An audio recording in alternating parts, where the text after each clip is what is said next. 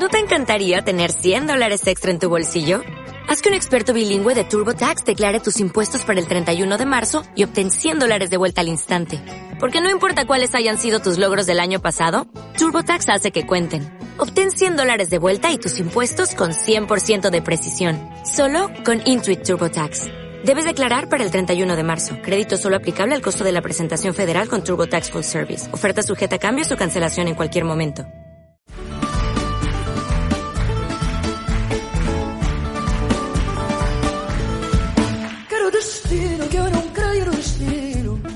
Muy buenas, ¿qué tal? Bienvenidos a Café Luso 214, el decimocuarto episodio ya de la segunda temporada de este podcast de Talento Luso, la casa del fútbol portugués. Y una semana más, en este caso dos semanas después, eh, me vuelvo a encontrar con Jesús Chueca, al que no sé si felicitarle el año. Jesús, feliz año ya no se dice, ¿no? Estamos a 13 de, enero. Pablo, yo siempre he tenido esa duda. ¿Hasta cuándo hay que felicitar la Navidad y hasta cuándo hay que felicitar el año? Yo también felicito hasta los Reyes Magos. Hago un pack. Claro, y pero una cosa, ¿qué te parece peor? ¿Felicitar la tarde como ahora? ¿No? Decirte un 13 de enero feliz año, siendo la primera vez que hemos hablado en 2023, o lo me parece a mí mucho peor, ¿eh? ya, ya te adelanto mi opinión, decir feliz año antes de que termine el año. Hay gente que el 30 se llama por teléfono a la tía segunda y le dice, oye, feliz año ya, ¿sabes? Como te lo llevas ahí, te lo guardas en el bolsillo. Y... Yo este año a muchos colegas a mitad tarde les decía ya, oye, feliz año, eh, que luego se me va a olvidar. Oye, feliz ah, año. Yo incluido, yo incluido. a, mí, me felicitaste el 31 a mediodía. A las 7 o algo así. ¿No te parece bien? oye, luego por la noche cada uno es libre de, de, escurecerse lo que quiere. Sí, sí, sí, pero es verdad que, ¿qué día? Porque si yo te veo por primera vez en, marzo, está feo, ¿no? Pero bueno, de momento lo aguantamos. Y el 13 de enero también, ¿eh? Y el 13 de enero un poco también. También un, poco, Por, por, el hecho de ser el podcast. Tú y yo sí hemos hablado pero con los oyentes no. Así que felicitamos un poco e-, el año a todos. Esperemos que los primeros días del año hayan sido buenos, al igual que los últimos. O sea, a mí esto de que empieza el año y de repente es algo diferente es totalmente igual. Pero, pero bueno, em, antes de empezar, vamos a hablar principalmente de la tasa de Portugal. Por eso hemos esperado hasta el, hasta el viernes para grabar este episodio. Porque queríamos hablar de los octavos de final que se han jugado en estos días, desde el martes, creo, martes, miércoles y jueves. Estos días se han, jugado los, los ocho partidos de, de octavos.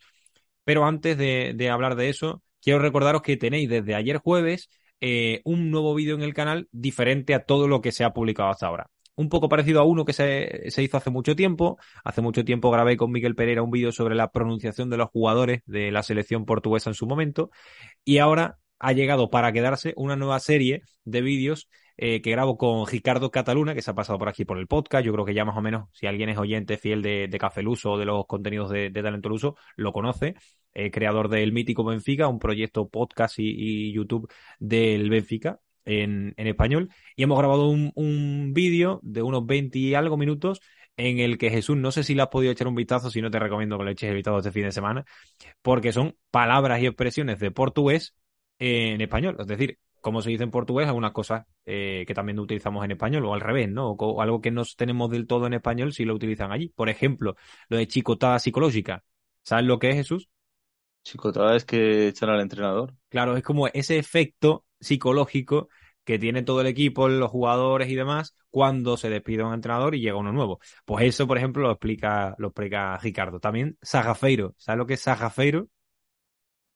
No, no te lo sé explicar. Pues lo pero no te lo sé explicar. Está muy chulo esas cosas que, por ejemplo, Jesús, que, que, ha vivido en Portugal, que ha vivido en, en el norte de Portugal, que sabe portugués y demás, pues no, ni llega a saberlo. Sagafeiro es el central ese duro, fuerte, lo que aquí decimos el central guarro, el central sucio, pues eso es, eh, eso es eh, En fin, eh, muchas cosas, Jesús, que están en el último vídeo que se ha publicado en el canal de YouTube. Ahora sí, después de este auto spam para nosotros mismos, hablamos de los octavos de final de la tasa de Portugal. Primera pregunta, como me gusta, rápido y, y directo.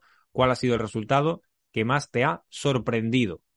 sorprendido, pues la victoria del Sporting de Braga ante el Victoria Sport Club. Pero por, directo, ¿no?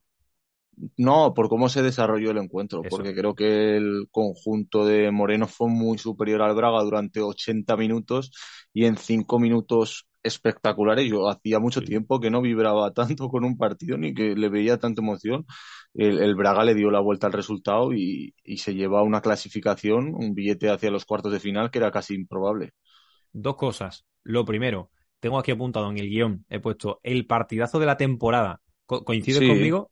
Sí, Hasta ahora, yo creo que sí. Sí, no en cuanto a todo, evidentemente el, el, el ADN Copa hace mucho.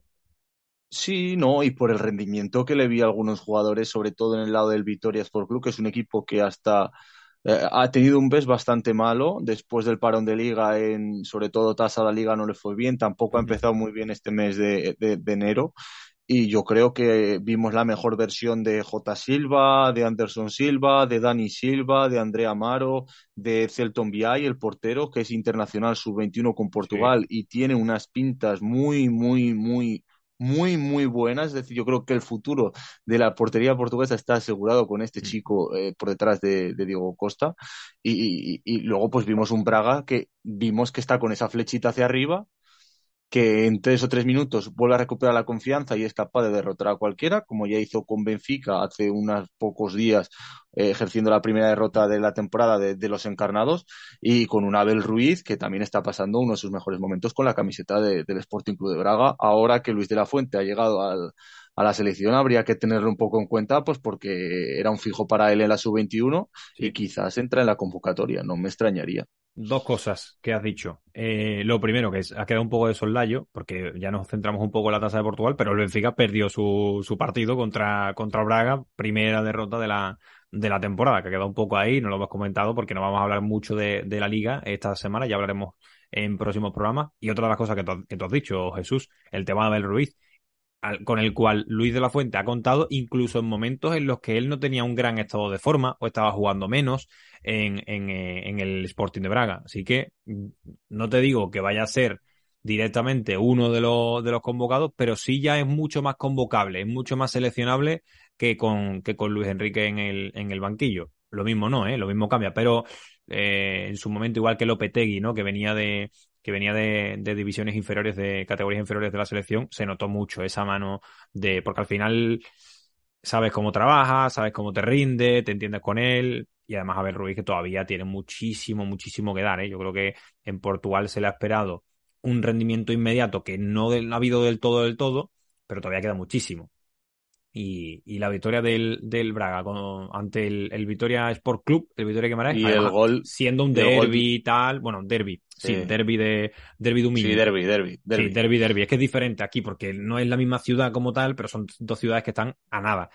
Eh, el gol de Vitiña es para ver, rever, repetir, volverlo a ver, eh, que volea la media vuelta, por favor quien no la haya visto, que se lo mire en YouTube, porque es un golazo espectacular a la media vuelta con la izquierda y además que es que tenía que ser Vitiña, que yo creo que es el más eh, bracarense que hay en, todo el equipo de Braga. Es que lo celebra con una rabia. Sí, pasó hace, que sienta tanto los colores. No sé si fue la temporada pasada o esta misma, que también hubo un derbi de un niño que con algún gol al final y Vitiña lo celebró también así bastante, bastante vitiñesco. Eh, en, ese, en, ese, en, ese, enfrentamiento. Es el, es el clásico, es que es el típico jugador de cantera de un equipo en un derby pequeño, bueno, no es un derby pequeño, pero bueno, dentro de los grandes clásicos y demás, ¿no? Que tienen todavía más magia. En fin, has hablado Abel Ruiz, otro español, al que parece que le pueden empezar a ir las cosas mejores, Tony Martínez, que marcó hat-trick en la goleada del Porto ante, ante Arauca, partido fácil, me has dicho que, creo que me, creo que me has dicho que, que lo, lo empezaste a ver, pero viste que, que el Porto era, estaba dando un paseo, ¿no? Sí, sinceramente.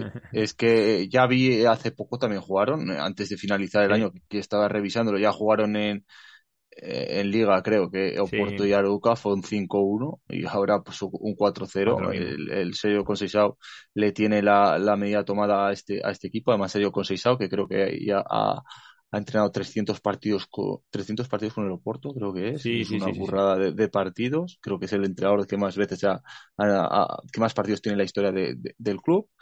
Y, y, que venía, el Oporto venía de un pinchazo en el Casapía contra el Casapía en Liga que eh, le quitaron como estas eh, estas ilusiones que le que crean a veces en Dodragao de que el, Benfica había pinchado la semana pasada, tengo que ganar obligatoriamente ahora tres o cuatro partidos seguidos para volverme a colocar. Pues hubo pinchazo, hubo otra vez distanciamiento entre los dos y llega la Copa y teníamos a un Tony Martínez que está sustituyendo a un lesionado Eva Nilsson, aunque como tú bien comentas aquí en el guion, es eh, Verón el que Sergio Conceição está dando un poquito más de confianza, sabe que es un chaval que no ha usado mucho hasta el momento en liga, pues por cuestiones de adaptación y, y todos los temas habituales en él, pero que, que, Tony Martínez está aprovechando muy bien sus minutos. Creo que es el primer hat-trick con la camiseta del, del Porto y, y, la verdad que, que el español se merece jugar de titular más veces. Es que yo creo que, bueno, creo no, seguro, Tony Martínez tiene muchísimo más gol que Gabriel Verón. A Gabriel Verón le quedan todavía mucho fútbol por delante para demostrar si tiene o no tiene gol. Pero yo creo que Sergio Conceição lo mete ahí en la, en una especie de, segunda punta para, porque tiene más físico que Tony, eh, porque la presión eh, sí que acompaña mucho más a Taremi, que Taremi parece lento, pero, pero acompaña mucho en presión también. Y Gabriel Verón tiene mucha más movilidad. Es un futbolista que te puede caer a banda con mucha más facilidad que, que, Tony, que es más rematador, es más de buscar el espacio y encontrarlo y demás. Y la verdad es que yo creo que Tony está, es un poco, el rendimiento suyo en Porto es un poco montaña rusa. Eh, ha tenido como, va teniendo como picos de forma, pico de, de días o, o, de dos, tres fines de semana muy buenos y de repente otra vez Totalmente. va desapareciendo. Y, y, eso es algo que, bueno, pues no, no, está mal. Al final esperamos de todos los delanteros, y más en un delantero del Porto, que rinda perfectamente cada fin de semana. Y eso es capaz de hacerlo Taremi y, y, y de momento ninguno más, porque incluso Evan Nilsson también ha tenido subidas y bajadas. Es verdad que ahora con la lesión de por medio, evidentemente, es más difícil. Pero bueno, Totalmente. a ver si Tony aprovecha un poco esta, esta ausencia de, de Van Nilsson para marcar un poquito más eh, su nombre ¿eh? en fuego para que para que pese más cuando vuelva Van Nilsson, que la duda por lo menos está ahí, porque yo creo que a día de hoy vuelve Van Nilsson y directamente eh, sale a jugar a Van Nilsson si está al 100%, después de sus tres o cuatro partidos con el filial seguro en segunda, eh, dicho sea de paso. Más resultados, el Benfica, poco que comentar, Jesús, eh, ganó eh, fácil con un gran, gran partido de Enzo Fernández, que Enzo vuelve del Mundial y, y en el partido contra el Braga, que es el que pierde, eh, una versión muy mala y creo que Enzo en rueda de prensa soltó algo así como, no recuerdo las palabras, pero como echando un poco... No esperaba de... jugar. Era sí, como que no esperaba jugar. Era, no esperaba sí, no... y, y hecho, creo que criticó un poco el equipo, no me acuerdo las palabras exactas, pero criticó un poco la falta de intensidad del equipo, que no presionaba y demás. Y además en esos días, eh, según se ha podido leer en prensa eh, portuguesa e inglesa, ha habido bastante, bueno, un poquito de rebeldía por parte de Enzo porque quería mm, porque quería marcharse. No, quería... Bueno, quería y quiere. Quería y, y, y quiere. Y querrá hasta la, rebel, la, la, rebeldía fue que Enzo Fernández se marchó después de este partido ante el Braga, se, manchó, se marchó a Argentina a pasar el fin de año cuando el club no se lo permitía. Entonces no se presentó a dos entrenamientos, volvió a Lisboa y el partido ante Portimonense no lo juega. Sí.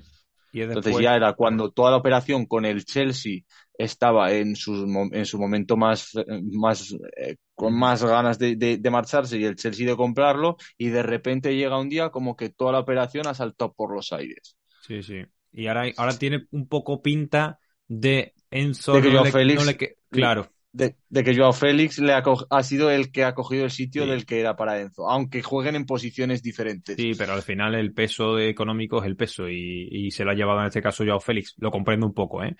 pero ahora mismo la situación parece un poco de Enzo, se sabe perfectamente que por él no seguiría, eso se ha quedado ya un poco en evidencia, pero el, el benfiquista es como, no quiero un futbolista que no quiera jugar aquí, pero Enzo es muy bueno y le ay ayudaría al Benfica si finalmente él es profesional y consigue volver a su, bueno, volvernos, continuar con ese grandísimo estado de forma que ahora mismo está en su pico, ¿vale? parece que está en la, él está en la cima de la montaña.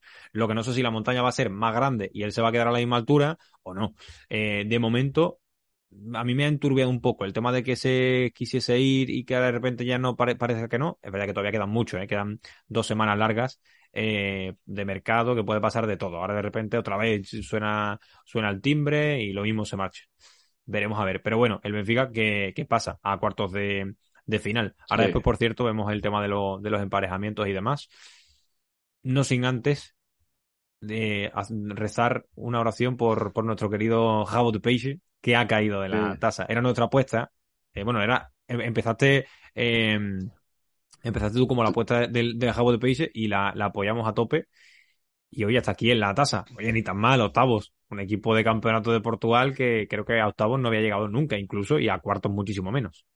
Me duele, me duele esta eliminación porque además es que Nacional se queda con 10 muy pronto y entonces yo confiaba en que Rabo de Pace eh, por lo menos forzase la prórroga. Yo confiaba, de verdad. Y veo el, Nacional, aunque va, y fuese ganando, veo, se queda con 10 jugadores, rabo de Page, oye, motivación, un jugador más. Pero claro, es lo que hemos estado comentando las últimas semanas, que el equipo de las Azores pues ha bajado un poco su, su rendimiento, lleva un rendimiento espectacular en el campeonato de Portugal, ha bajado un poquito el rendimiento y se ha notado también en este, en este inicio de, de, campaña, de reinicio de campaña tras el, Mundial.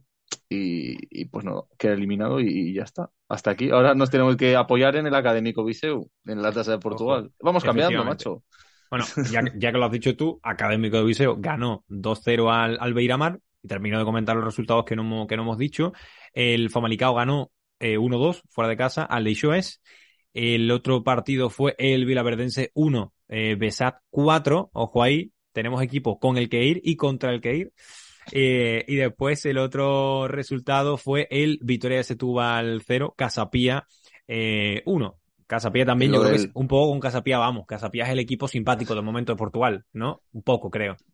Sí, sí. Lo del Leixoes Famalicao también fue gracioso. Bueno, gracioso. Porque el Leixoes estaba perdiendo eh, 0-1 ante Famalicao y en el último minuto sube el portero y remata una falta lateral. Se va de dos futbolistas de Famalicao, fuerza el córner, o no, es un córner, fuerza la falta lateral y luego le hacen penalti al portero. Es decir, el portero fuerza eh, la jugada a balón parado en la que luego le, hacen penalti y ya le hizo marca en el 99.000 minutos. Luego pierde en la prórroga, pero oye, es lo, que hay, es una jugada curiosa. Bueno, después de estos resultados, eh, Jesús, el encuadre de cuartos queda de la siguiente manera. Académico de Viseu va a recibir al Fútbol Club de Porto, el Famalicao va a recibir al Besat, Casapía recibe a Nacional y Braga recibe a Benfica. Este partido, como hemos dicho, se dio hace apenas unos días eh, con la victoria del, del Braga eh, en la Pedreira. Y es un partido que, que, se repite. Lo que no sé es cuándo se juegan las fechas eh, realmente de, los, cuartos. ¿Tú lo tienes controlado? Semanas, semanas 7 y 8 de febrero puede ser. O sea, dentro de, dentro de, dentro de nada. Vale, vale. Pues para ver cómo serán los cruces, el vencedor de, de Académico Viseu Porto se enfrentaría ante el del Famalicao Besat y el de Casapía Nacional contra el Braga Benfica. Por lo tanto, eso todavía queda la posibilidad, ¿no? Que siempre se habla de que haya una final, Porto Benfica, un clásico. Nada, que sería un partido rasgadiño, que si has visto el vídeo de YouTube, sabrás lo que es un partido rasgadiño. ¿Tú sabes lo que es? Sí, ¿no? Eso sí creo que sí. Me lo imagino, me lo imagino. Bueno, pues lo, lo, de siempre, pues lo de siempre, ¿no? Eh, en fin, eh, eso ha sido todo de la, de la tasa de Portugal, de la que teníamos ganas de, ver. Y, nada, dentro de poco, pues disfrutaremos de, de, los cuartos de final. Ya para mí, en los cuartos de final en cualquier torneo, ya sí está la emoción 100%. En octavos todavía queda algún partido que no tal, pero, pero en cuartos ya yo creo que se vive, se vive al máximo. En estos días, Jesús, se han vivido también varias cositas, alguna noticia de mercado de fichajes. Adelantamos y de hecho fue eh, nuestro, nuestro último programa, el último del año de 2022, que necesitaba un poco cómo se podrían reforzar los cuatro grandes. Es decir, no solo porque sean los cuatro grandes, siempre lo decimos, sino porque son los equipos que están vivos en Europa, por lo tanto tienen no solo el foco portugués, sino también el foco europeo puesto. Dicho lo cual, eh, repasamos algunos nombres, Jesús, si te parece, ¿vale? Algunos de los nombres. No vamos a decir absolutamente todas y cada una de las operaciones que se han dado, eh, porque sería una lista larga y estamos todavía a 13 de enero. A final de mes repasaremos nuevamente, eh, bueno, a principios de febrero, cuando ya se cierre bien definitivamente. El Benfica ha tenido un par de refuerzos. Además han sido, nada, en los últimos dos o tres días se han hecho oficial los dos nombres. El primero de ellos, que no lo conozco, no tenía absolutamente ni idea de su existencia, que se llama Tengsted, que es un delantero danés, eh, que creo que llega del, del Rosenborg. Sí, y, pongo ahí, y noruego. Y pongo ahí, eh, es, llega de un equipo noruego y él es danés. Y también ha llegado un noruego de un equipo danés. Eh, la casualidad. Ahora hablamos del otro, ahora, hablamos de Schilderup, pero primero de Tengsted. ¿Tú lo conocías? ¿Sabías algo de, de, su existencia? No. Para nada, ¿no? Sinceramente no, no. a mí me parece una muy mala noticia para, para Petar Musa. Porque para, porque para, Gonzalo Ramos. Sí, eso, bueno, claro, pero, pero Araújo, es más canterano, puede esperar un año, un poco de paciencia. También, ¿eh? Lo entiendo, te lo compro. Pero bueno, para mí directamente es una malísima noticia para Musa, que ha sido el fichaje reciente de este verano, que no ha tenido muchas oportunidades, o por lo menos no, ha destacado mucho cuando ha jugado, y, que ahí se queda. Mm, ahí se queda y viene este Tengsted. Se lo podían ceder a Boavista otra vez, ¿eh? yo creo que lo ha aceptado. Ojo, ¿eh? Ojo, ¿eh? No, pero son, si, ya de por sí tenían muchísimos delanteros, entiendo que, que Rodrigo Piño acabará saliendo este mercado de. No, ya, ya, ya, ha salido, se ha ido a Brasil. Ah, sí, pero ya se ha ido oficial. Vale, vale, vale. Sí, sí, sí. También Diego González también se ha ido al Copenhague por 5 millones, creo. Mm. Que no está nada mal, ¿eh? No es mala venta, me parece. Diego González creo que en ningún momento ha demostrado nada grande. Y sacar 5 millones, ni tan mal. Eh, y el otro nombre es el de Shielderup, que este sí que lo tengo yo controlado, más por casualidad, porque sinceramente lo escuché, sé que era un tipo prometedor, muy joven y demás. Lo típico, ¿no? Que dicen el nuevo Haaland. No tiene absolutamente nada que ver con Haaland. O sea, nada. Solo que es noruego, nació en el mismo país. Eh, o sea, que no tiene absolutamente nada que ver. Es que ni la posición. Él no es delantero centro, aunque ha jugado como falso punta en el, en el Midtjylland. No, en el Midtjylland, no, en el Nordsjælland, que ya ha cambiado yo al, al equipo. Es muy chiquitito, es, para mí me parece más un enganche, un extremo, un jugador de, la, de media punta, ¿no? De los tres, de tres cuartos de campo. Este sí que me ilusiona a mí mucho porque lo conozco y lo tengo controlado. Así que, Jesús, pronúnciame el nombre, a ver qué tal. Silderup. Está bien, está bien. La, última vez que hablamos no, no tenías ni idea, ¿eh? Y ya se ha aprendido el nombre. Lo he escuchado muchas veces. La verdad que es un futbolista de, de banda, que creo que va, a ser utilizado en banda, que es lo que necesita el Benfica tras la salida de Diego González, porque la verdad es que no tiene muchos efectivos Roger Smith eh, para sustituir sobre todo a, Rafa Silva, a Joan Mario y a, David Neres tras el mal rendimiento de, Draxler. Hmm. Sí, sí, Draxler, que no, ha, que, no ha guardado, lo llevamos diciendo ya muchas semanas, porque ya era como, bueno, y Draxler ¿para cuándo, no? Y Draxler para cuándo, y para cuándo, y de momento para nunca.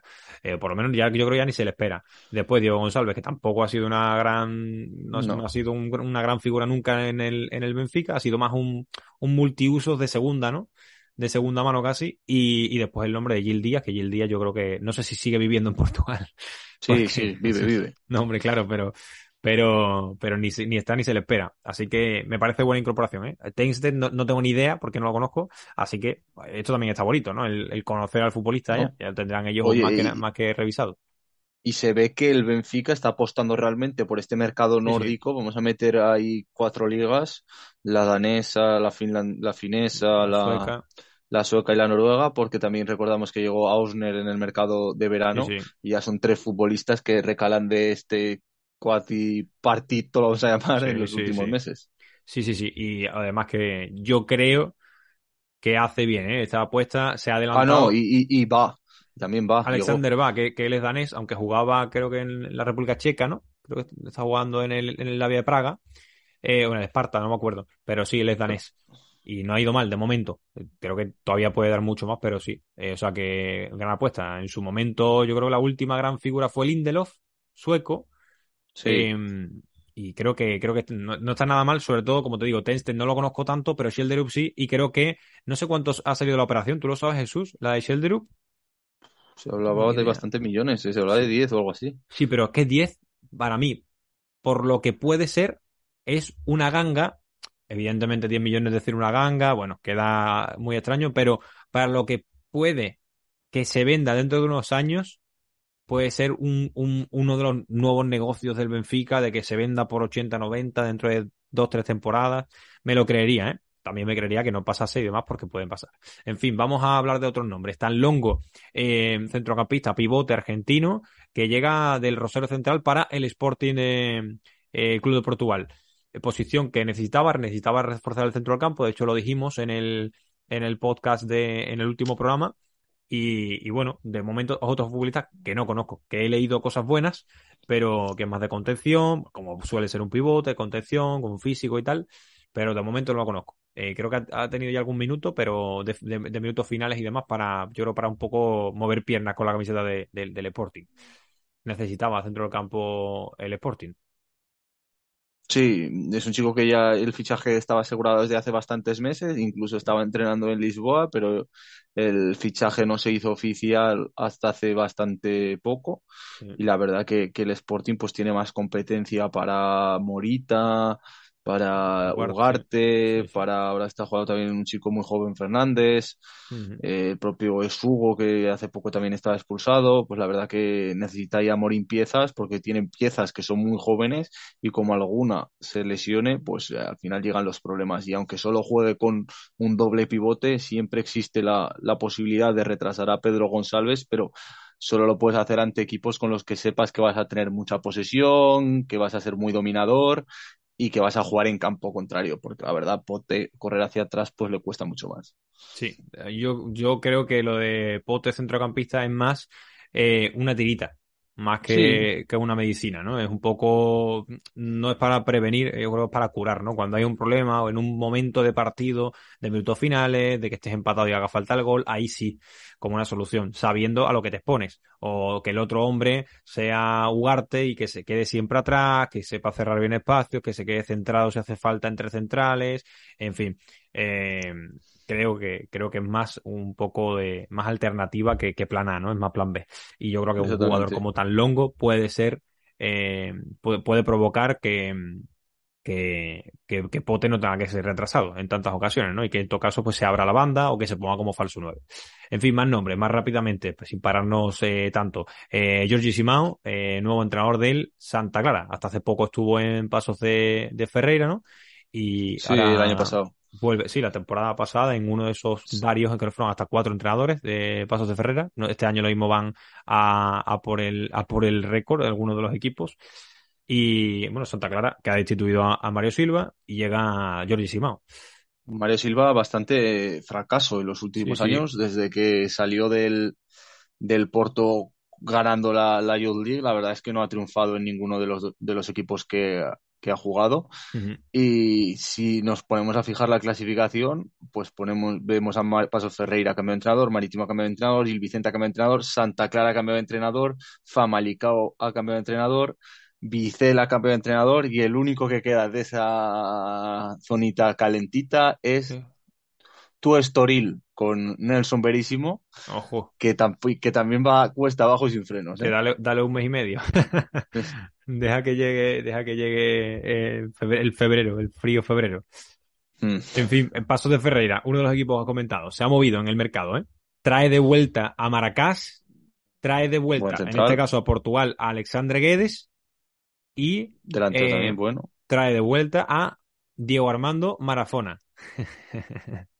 Pues son tres fichajes de nivel eh, para, el, para, para, el equipo que tiene que tenía Pasos de Ferreira hasta este momento.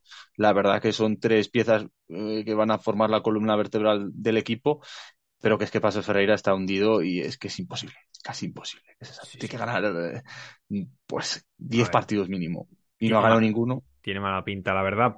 Al igual que tiene mala pinta, por cierto, y hablamos también de, porque es rival directo, que uno de los dos, si se salva uno de los dos, es uno de los dos. Los dos no se salvan, pero seguro, segurísimo. Que es eh, el marítimo, se va Joel Tagó, viene Brian Riascos y también llega un portero que es Macarille, que aquí lo conocemos mucho en, en, España. Creo que es georgiano, si no me equivoco. Sí. Creo que es georgiano, sí. ¿Qué vas a decir? Tremendo lo de, a ver, lo de Macariche, que es eh, José Gómez va al equipo de tu barrio y Macariche va con José Gómez al equipo de tu barrio, porque Almería, ahora Ponferradina, Ponfe, y ahora otra vez Marítimo. Marítimo que ha hecho una revolución infernal, que parece que ha reaccionado con José Gómez, ha sumado cuatro de seis puntos, y el último fin de semana le ganó al Sporting Club de Portugal, un resultado bastante sorprendente, y que se ha colocado, se ha colocado a solo tres puntos de la salvación. Solo tres puntos de la salvación. ¿Tú crees que lo mantiene? ¿El buen momento? Sí. Sí, sí. Ojo, eh. Sí. Ojo, eh ahora mismo y sabiendo, y sabiendo que me he una bufanda del Gil, de Gil Vicente y que lo he condenado al descenso como condené el año pasado a Tondela, que me disculpen los aficionados de, de, del, Gil Vicente, creo que va a descender. Eh, además, imagino, conociéndote, que eh, la llegada de Brian Riascos te, te mola bastante, ¿no? Sí, sí, hombre, ya lo sabía, que me encantaba. Te gusta Era un tío potente, con poco gol, pero de estos de que me gusta que corren al espacio. Es un, futbolista que siempre es muy aprovechable y creo que hace falta en el marítimo.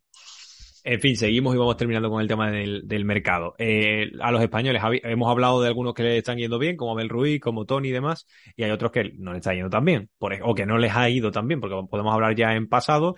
Eh, Zarzana, que llegó del Sevilla Atlético cedido al Marítimo, se vuelve al Sevilla, en este caso ahora se va al, al Numancia. Antoñín, que estaba eh, cedido en el Vitoria Sport Club, en el Vitoria Guimaraes, también se marcha, se va a jugar a, Grecia y... Parece ser, parece ser que es así. Ah, bueno, vale, parece. En fin, eh, que, no sigue. Lo que sí confirmamos, ¿no? Es que no... Sí, eso sí, no sigue. Es que no, sigue. Y Alex Millán, que a mí este es el que más me sorprende, porque estaba teniendo, estaba teniendo minutos y demás, aunque había perdido importancia, pero estaba teniendo minutos y sobre todo que era un poco como cabeza de cartel al principio de temporada del proyecto de Famalicao, pues se va y vuelve al, al, Villarreal, al pero eso tiene, filial. Pero tiene motivo porque el Villarreal B ha vendido a Arana, que era su delantero como estrella, mm. al Eibar y entonces trae de vuelta a Alex Millán para coger su sitio. Es como un, cambio, es un cambio de cromos. No es, porque, no es porque haya tenido mal rendimiento en porque no está jugando. Es como un cambio de, un cambio de cromos. Puede ser que el propio Alex eh, haya presionado un poco. Eh, porque es un momento como se queda el hueco en segunda junto a Ferniño, creo que Ferniño sí que está ahí en la delantera, Y él jugó con Ferniño, creo, ya jugó con Ferniño si no me equivoco, antes de que Ferniño empezase a tener minutos con el primer equipo. Y, es un momento para, para, para, destacar ahí en la cantera de, de su club. Y, además el Villarreal que es un equipo que, que, suele tirar mucho. O sea que, mira, ojalá que por lo menos le, le vaya bien. Y para terminar, nombres rápidamente, lo de Lainez, eh, que bueno, que tiene mucha, tiene muchísima pinta de que, de que se vuelve al Betis y el Betis ya verá dónde lo pone. Parece que se está hablando de México, de que se va a Tigres, creo. Eh, pero no tiene pinta de que el Braga vaya a seguir. No ha sido ni muchísimo menos un éxito, todo lo contrario. Poco aportada, ¿no? Le esperábamos más cosas. Calidad técnica tiene, pero, pero nada decisivo. O sea, muy, muy, muy por delante, no solo Medeiros, sino Rodrigo Gómez, por ejemplo, o Hernani Infante, ¿no? Un chaval de la cantera. O Yaló, bueno, Álvaro Yaló le ha pasado muchísimo, ¿no? Eh, hay muchos nombres, o sea que no, fracaso total, la verdad podemos decir del, mexicano. Y, ya van varios y sobre todo yo creo un poco por las expectativas que tiene, por las expectativas que se le han creado en torno a su figura y la, que la presión que le meten mucho desde los aficionados de, México y tal. Así que a ver si se baja un poco las expectativas para que empiece a rendir el chaval. Y para terminar, Bukia se va a marchar de Arauca uno de, de las ventas estas de, la, de las salidas un poco esperadas, ¿no? El típico jugador de, equipo de media, media baja tabla que vende a su figura. Vende a su figura, creo que le van a dar medio millón de euros y el mm. futbolista se va a jugar al fútbol eh, árabe pues mm. para tener un buen contrato de dinero. Básicamente es eso, porque el rendimiento que ha dado en Arouca en los últimos años ha sido clave. Un Arouca que además se ha convertido en la revelación de, la temporada, que estaba siendo pieza clave, pero que Armando Evangelista pues ha tenido que tirar ahora de otros futbolistas para sustituir, porque Bukia la verdad es que a mí yo lo que he visto durante estos últimos dos años, tres, me ha gustado mucho y yo creo que sí que se merecía dar el salto, pero a otra, otra competición europea con quizás donde pusiese ganar también más dinero y poder competir por otros, otros objetivos. Sí, la verdad que sí. Pero bueno, y para terminar rápidamente, simplemente un caso curioso y casi gracioso, que, que, Kazu Miura, ya mucha gente le suena este nombre de Miura, y es el, jugador japonés de 55 años que está jugando la liga japonesa de momento, pero que está muy cerca, parece, de Oliveirense. Lleva sonando mucho esta noticia, bastantes días ya, pero podría llegar aquí un jugador de 55 años, que eso en el fútbol portugués yo creo que no se ha dado nunca. Sí se ha dado hace muchísimas décadas, pero no lo creo. Así que nada, como hecho noticioso más que nada. Y ahora sí, Jesús, vamos a terminar nada, los últimos minutitos hablando de, una de las grandes noticias de los últimos, de los últimos días y es la contratación ya oficial con su presentación de Roberto Bob Martínez como nuevo seleccionador de Portugal. Antes de hablar de su figura, ¿qué te parece? Así rápidamente. A mí me parece una segunda opción muy clara de la Federación Portuguesa. A mí no me, no me llama la atención, es decir, no me atrae, no me genera interés. Yo creo que Portugal tiene una selección para ganar con cualquier entrenador el 90 o 85% de los partidos y que Roberto Martínez, pues a excepción del tercer puesto que hizo en el Mundial pasado, en este no, en el anterior, Creo que con Bélgica ha, no ha, fracasado con la mejor generación de futbolistas de, la historia. Yo creo que sí, que ha fracasado. Es decir, creo que Bélgica tenía equipo para más, que ha caído muy pronto en muchas eliminatorias y que ahora con Portugal pues va a tener por delante el mismo reto que tuvo con Bélgica. Gestionar una generación de futbolistas de muchísima calidad en Portugal y que quieren pelear por, por todo. Y con Roberto Martínez, pues yo creo que el fútbol no es el más atractivo. A ver. Fernando Santos 2.0, joder. No creo, eso, o sea, eso seguro que no, eso no te lo compro yo para, para nada. Eh, lo primero que has dicho sí te lo compro. No me estimula muchísimas cosas, es decir, no me ilusiona. A mí me hubiese ilusionado mucho, por ejemplo, Oriño. Me hubiese ilusionado Abel Fejeire. Me hubiese ilusionado eh, con Sisao Amorín, como dijimos. Me hubiese ilusionado otros nombres, ¿no? Primero que yo creo que Portugal es un país con tantísima... Que te hubiese ilusionado hasta, hasta Jordi Jesús, solo por la jaja, solo por los jajas. Bueno, es un poco, ¿no? Eso más... no, pero es verdad que yo creo que Portugal es un país con tantísimo talento en, en, entrenadores. Es que hay entrenadores portugueses en todo el mundo porque tiene muchísimo talento y muchísima, muchísimos nombres con muchísima calidad y trayectoria y demás. Me extraña mucho que, que se tire por otra nacionalidad. A mí, yo que, soy, yo que soy muy defensor de que la selección, el seleccionador también tendría que ser eh, de la nacionalidad del país para mí, ¿eh? Yo también. Entiendo, entiendo que en países de muy poca monta, para que se me entienda, se tire de otros entrenadores, por ejemplo, Irán, que tire de Carlos Quiroz, un entrenador con muchísima experiencia y demás, para hacer progresar al equipo y al final indirectamente al país futbolísticamente. Lo puedo llegar a entender más. Y es verdad que, si ponen la, si ponen la ley, la ley para todos, ¿no? Pero me extraña mucho, me extraña mucho que, Mm, que, un país es como si, si, como si España hubiese contratado a Mourinho, es diferente, ¿no? En este caso por el contexto, pero no sé, como si España hubiese puesto, por ejemplo, a Bangal. Mm, mm, no me parece. Hay entrenadores españoles, esto va a quedar súper patriota y súper nacionalista, pero al final es la selección. Este se supone que es demostrar el talento de un país futbolísticamente con sus mejores nombres en el césped y en el banquillo. Eso es lo primero. Lo segundo, a mí me encanta Bob Martínez. Es un entrenador que me ha gustado siempre. Y en la selección de, Bélgica me parece que lo ha hecho muy bien. Esto de que hablan de fracaso y tal, me parece que es discurso de cultura del fracaso. Cultura de si no tienes éxito, fracasas. Y hay puntos medios, hay grises, y para mí, Roberto Martínez está en un gris mucho más tendente al blanco que al negro, pero sin ninguna duda. Lo eh, primero, por ejemplo, dime. Por ejemplo, Bélgica tiene peor selección que Croacia. Sin duda, no. Ah, y que el rendimiento de Croacia en los últimos competiciones ha sido espectacular. Y el de Croacia. Eso habla ha sido mal de Bélgica o habla bien de Croacia. Habla mal de Bélgica, por ejemplo, y habla muy bien de Croacia. pero sinceramente... para, que, hablemos del rendimiento que ha podido sacar Roberto Martínez a sus, futbolistas, ha sido muy inferior al que se esperaba. Vamos a hablar del rendimiento. Por ejemplo, yo tiro datos, ¿vale? Eh, datos con su contexto, evidentemente, porque después también te tiene que gustar más o menos y demás. En el Mundial 2018, él llega eh, a final del 17, ¿vale? Eh, coge la selección. En cuestión de unos meses, juega el Mundial del 18 de Rusia y hace tercer puesto. Llega a semifinales. En semifinales la elimina Francia, que después es campeona, la Francia de Mbappé y demás, de Giroud y demás. Sí, ese lo he dicho, ¿eh? Sí, sí, sí. Lo he dicho que ese ha sido su mayor logro. Y queda tercer puesto ganando a la Inglaterra. Eh, algo que no había hecho nunca, nunca eh, eh, Bélgica.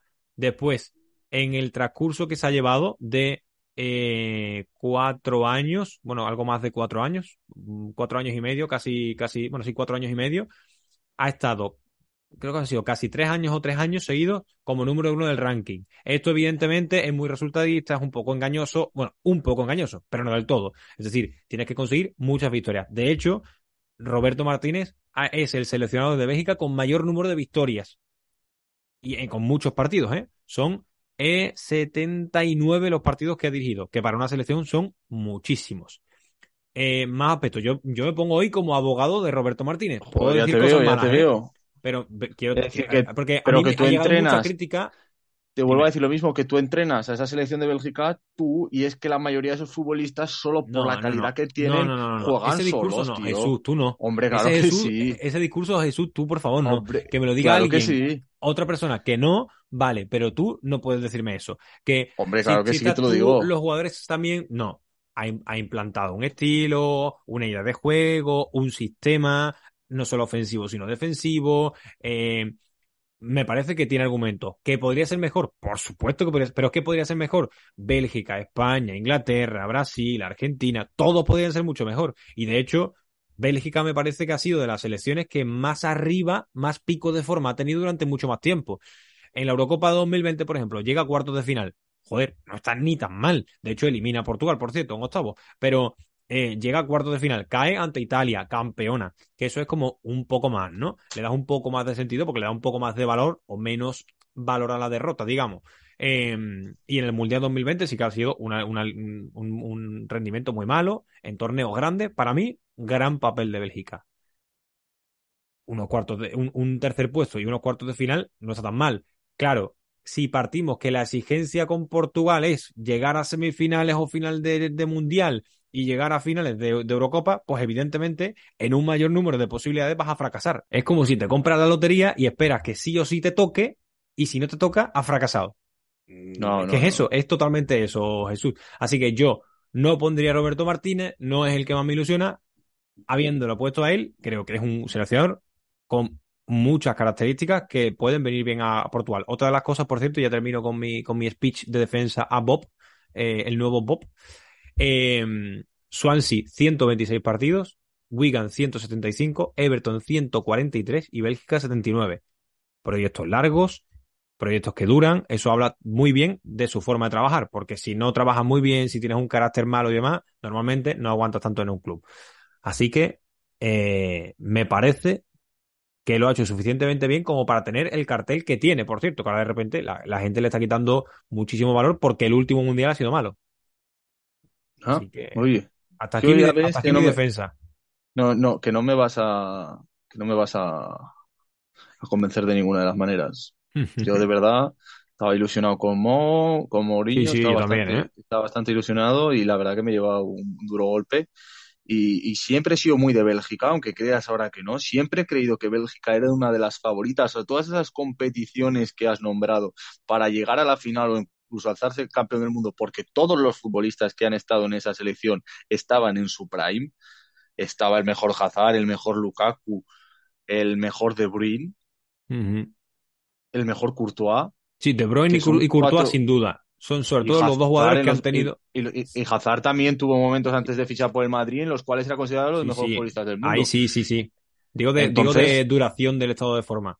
Sí, pero entonces estamos hablando de futbolistas de muchísima calidad que que yo creo que Bélgica ha desaprovechado una generación de futbolistas para hacer cosas más grandes que, un tercer puesto en un mundial, más grandes, es decir, hasta Portugal con una selección más eh, floja consiguió un campeonato de Europa en 2016. Y yo, lo que creo he hecho de menos a Bélgica, aunque fuese una Liga de las Naciones, que hubiese ganado una Liga de las Naciones esta que es un torneo de Chichinabo, pero oye, que lo hubiese ganado. ¿Me entiendes lo que te quiero decir, no? Pero es que yo creo que ah, eh, se, le da valor a todo solo cuando se gana. Y es como, entonces, de los no, yo le, que participan... Te he, puesto, el, te he puesto el ejemplo de Croacia y no ha ganado nada. Pero no sé, a mí que Croacia me parece que es eh, sobresale por arriba, pero sobresale, no está en la media. Y para mí Bélgica ha estado en la media alta. Para mí, ¿eh? eh salvo este último mundial que ha sido un fiasco total. Pero bueno, en fin, a ver, que también estoy dando argumentos para defender a, a, a Bon Martínez, sin que, o sea, que yo estoy como dándome argumentos a mí mismo, ¿sabes? Pero, pero en fin, eh, una última cosa, y con esto cerramos, Jesús, que ya me estás amenazando por, por, pantalla. Eh, en cuanto a lo de Bon Martínez, ya hablaremos mucho más, ¿eh? Más adelante, cuando llegue, se acerque la primera fecha eh, FIFA con, con Roberto Martínez a los mandos, eh, hablaremos más extensamente, sobre todo yo creo que en el canal de YouTube podemos hacer algo guay. Eh, un tema que sí me gustaría tocar y ya tocaremos más y más en profundidad. Tema de los tres centrales, porque Roberto Martínez ha, utilizado tres centrales, creo que siempre o casi siempre, eh, con, con, Bélgica. Con las limitaciones que tiene en esa posición precisamente Portugal, eh, ¿tú qué crees que va a hacer? Mm, ¿Cambia sistema? Además, la selección portuguesa y esos jugadores no están acostumbrados a jugar eh, con tres centrales. ¿Cómo lo ves tú así de primera? A un entrenador le puede encantar un sistema, le puede, a mí, oye, a mí me encanta el 5-3-2, sí. pero si no tengo futbolistas para jugar 5-3-2 me tendré que adaptar. Es decir, si Portugal no tiene eh, con tres centrales, tienes que tener por lo menos cinco de mucho nivel. Si no tienes cinco centrales de mucho nivel, sino que tienes cuatro o tres, pues oye, tendrás que cambiar el sistema y jugar con dos y suficiente. Carrileros, sí, que Portugal quizás tiene futbolistas que son mejores atacando en los laterales que, defendiendo, pero al final lo que creo que un central es mucho más importante que un lateral. Yo creo, o sea, estoy muy de acuerdo contigo. Yo soy muy, muy fan de los entrenadores que saben bien adaptarse a, al equipo que tienen. Eso de que el equipo entero se adapte a, a, a, un, a una persona, a un entrenador, a una idea, me parece que no. Eh, no, no, no es lo mejor. el proceso al final es más lento, pero lo que tú dices, yo creo que sí que lo puedo hacer indirectamente. Lo de los tres centrales lo puedo hacer indirectamente. Es decir, sales con cuatro defensores y al final eh, un pivote como Palliña, por ejemplo, que se quede un poco más incrustado y le dé esa libertad. Pero de manera fija, meter a tres centrales me parecería que, que puede ser un error. ¿eh? Es verdad que en Bélgica tampoco iban muy sobrados de centrales. ¿eh?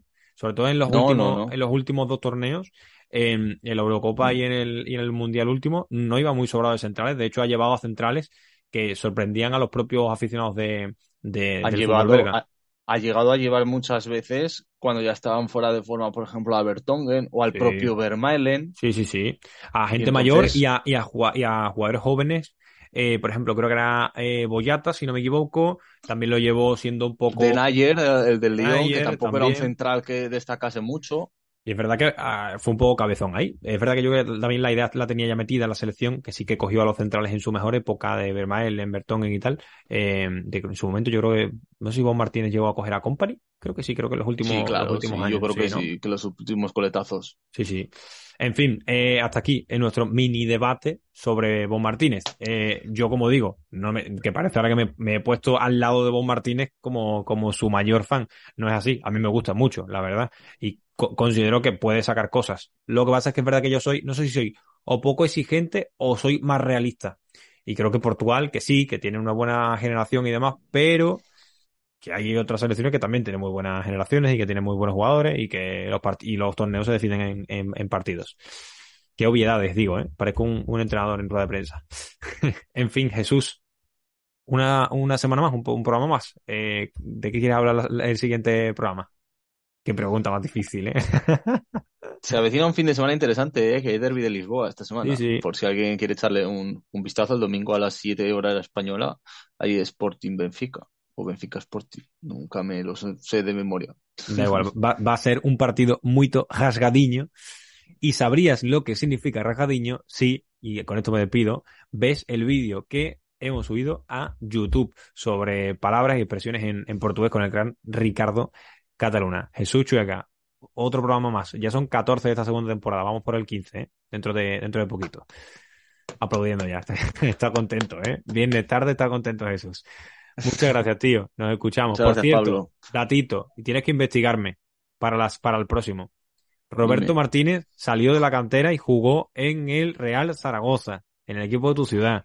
Así que investigame cosas. Quiero que la próxima vez me digas qué pasó, qué hizo, cuántos goles marcó, si marcó. Eh, cuéntame cosas, ¿vale? Eh, en el siguiente programa. Deberes tiene puestos. ¿Qué te parece? Que si jugó en el filial, complicado. Pues pregunta, que el periodista y eres de Zaragoza, pregunta cosas por allí. Seguro que está el clásico periodista deportivo que lleva 50 años, porque los periodistas deportivos no se retiran. A ver si nos dejan hueco ya. Eh, y le pregunta a alguno que sea mayor de allí Zaragoza, que, seguro que hay una entrevista, seguro que hay en el Heraldo de lo que sea, de Zaragoza. O, ¿Cuál es el periódico allí de Zaragoza? El Heraldo y el periódico Aragón. Pero hay que leer el periódico Aragón, hay que leer el Heraldo. Vale, pues el, el periódico Aragón. Te metes en hemeroteca, a ver si hay una entrevista a, a, Roberto Martínez. Deberes para la semana que viene. Jesús, muchas gracias. Quero destino que eu não creio no destino E o meu fado era interfado Cantado bem, sem sequer ter sentido Sentido como ninguém, mas não ter sentido algum As a new Western Union customer, you can enjoy a $0 transfer fee on your first international online money transfer. Send money to your family and friends back home the fast, easy, and reliable way. Visit westernunion.com or download our app today to get started, and your first transfer fee is on us. FX gains apply, not available for credit cards and transfers to Cuba. Services offered by Western Union Financial Services, Inc., and MLS 906983 or Western Union International Services, LLC, and MLS 906985.